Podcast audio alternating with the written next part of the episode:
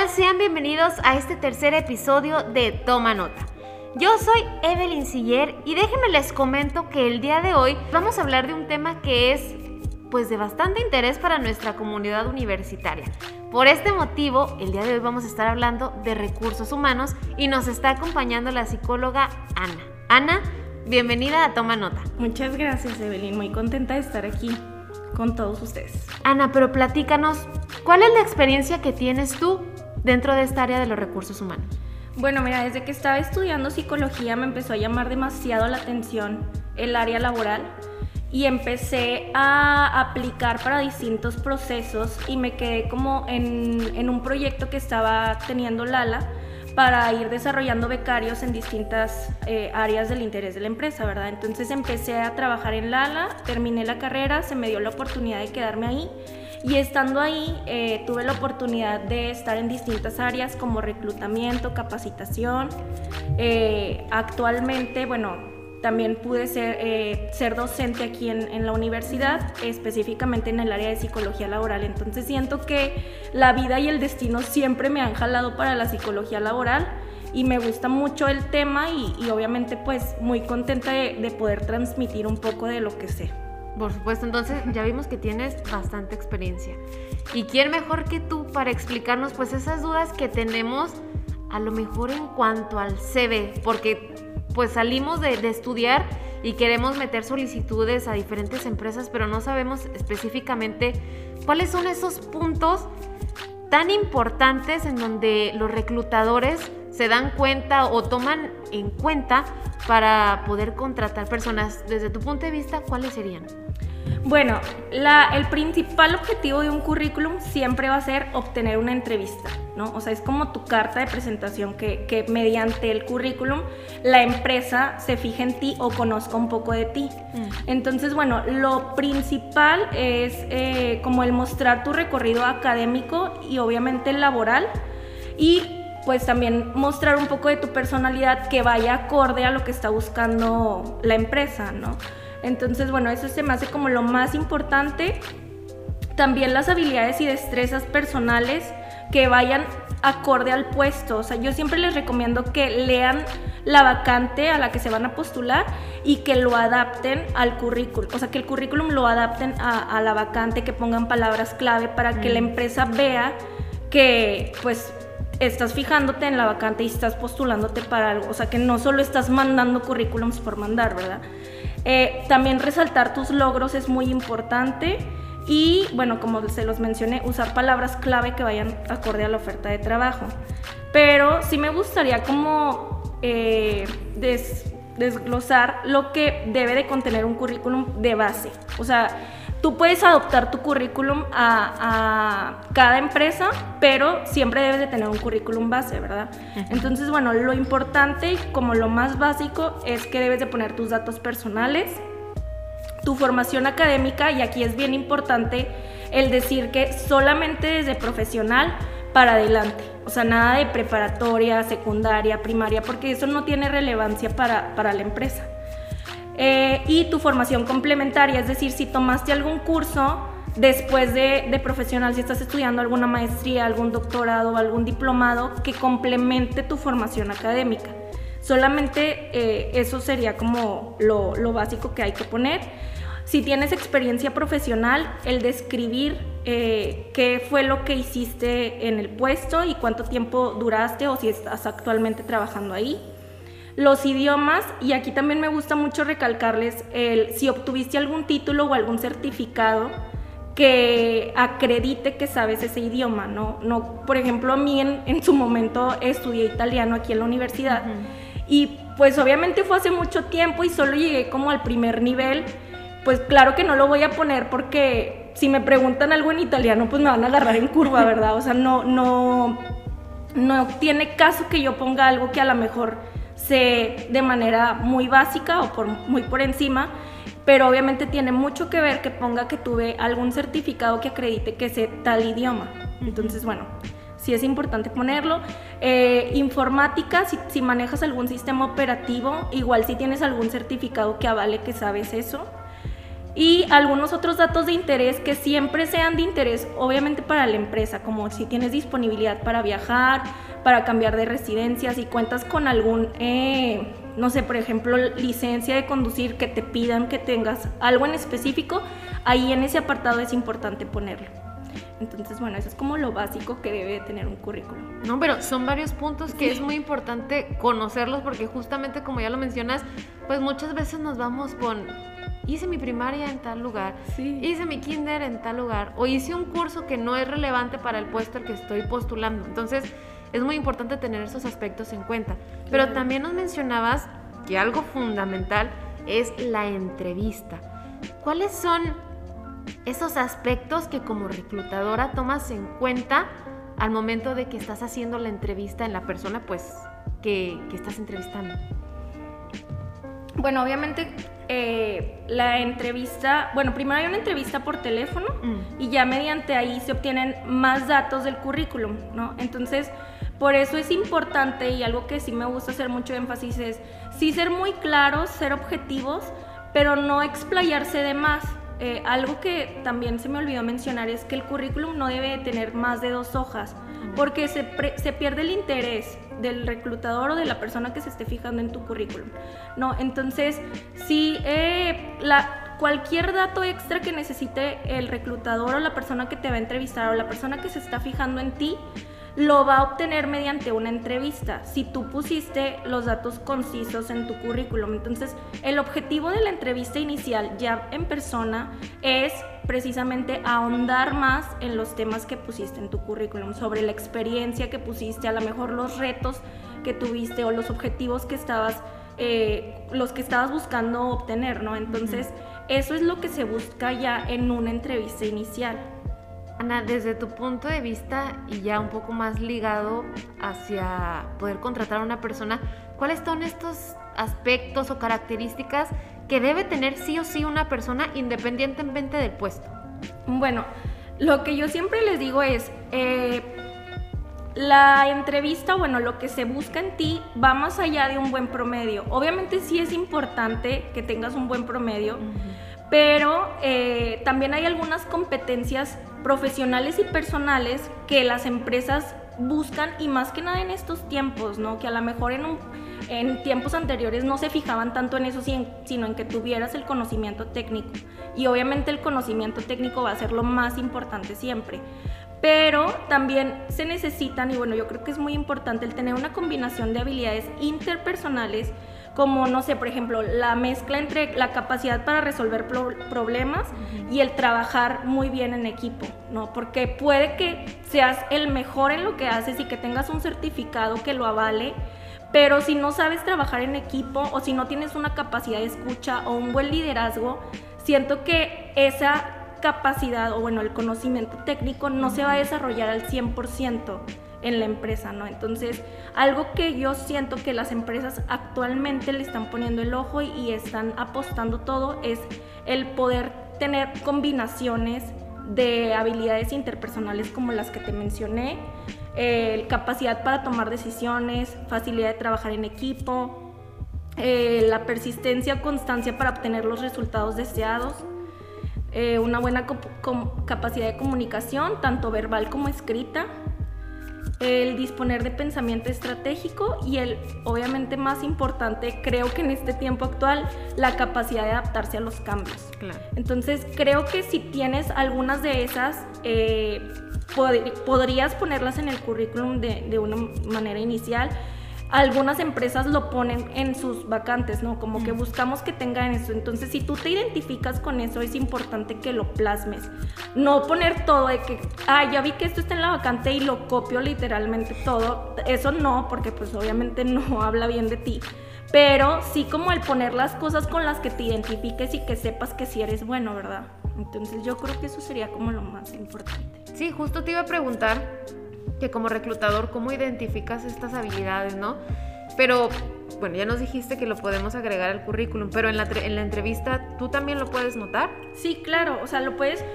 Eh, ya actualmente hay distintos eh, métodos o formas para hacer entrevistas, ¿no? Entonces puedes ir como tú como entrevistador eh, hacer preguntas estratégicas para saber cómo manejó la persona tal situación eh, o poner ejemplos de tú qué harías en este caso, ¿no? Entonces ya mediante eso puedes medir.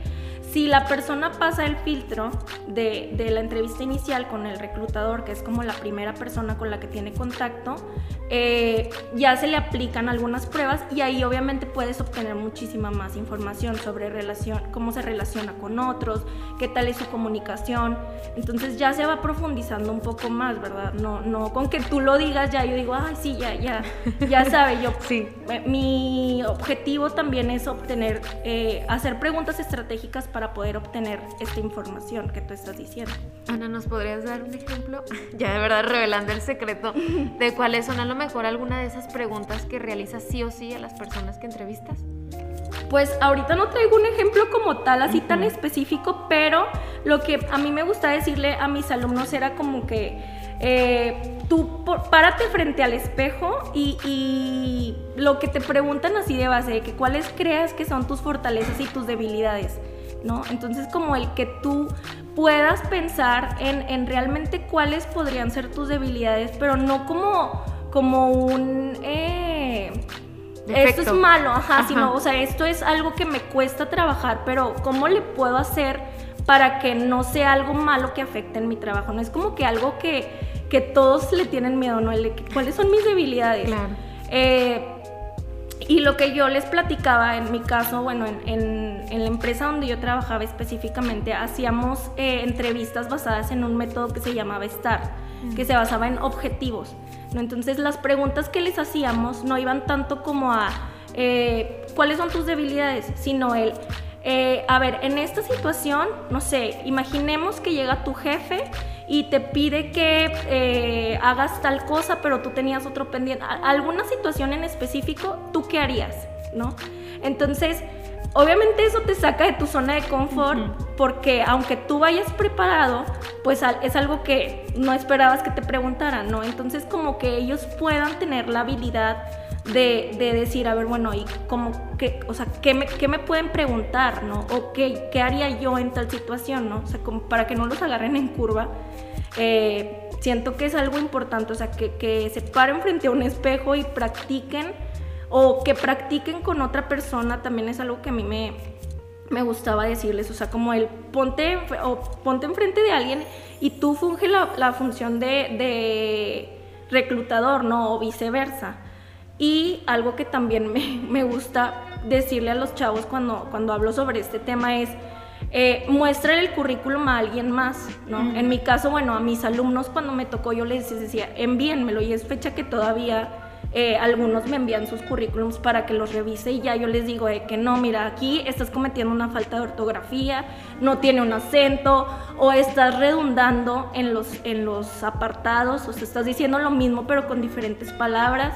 Entonces, el mostrárselo a alguien más, como que ya no le está viendo con tus ojos, sino de, una vista completamente distinta, te puede hacer eh, mejorar en el currículum, hablando específicamente del currículum. Sí, claro, porque te abre el panorama y te dicen, pero también sabes hacer esto, ¿por qué no lo agregas? Exacto. Sí, a veces siento que somos muy críticos con nosotros y ponemos cosas como, como que pensando que a lo mejor en eso no es importante o en eso no se van a fijar. Y, y pues que otra persona nos complemente con información o nos retroalimente, creo que es algo que le da un plus y pasa como por otro filtro, ¿no? De ya no enviarlo así como yo creo, sino que ya alguien más lo evaluó por mí. Perfecto. Ana, desde tu punto de vista, ¿qué características o fortalezas crees que tiene un egresado de la Universidad La Salle?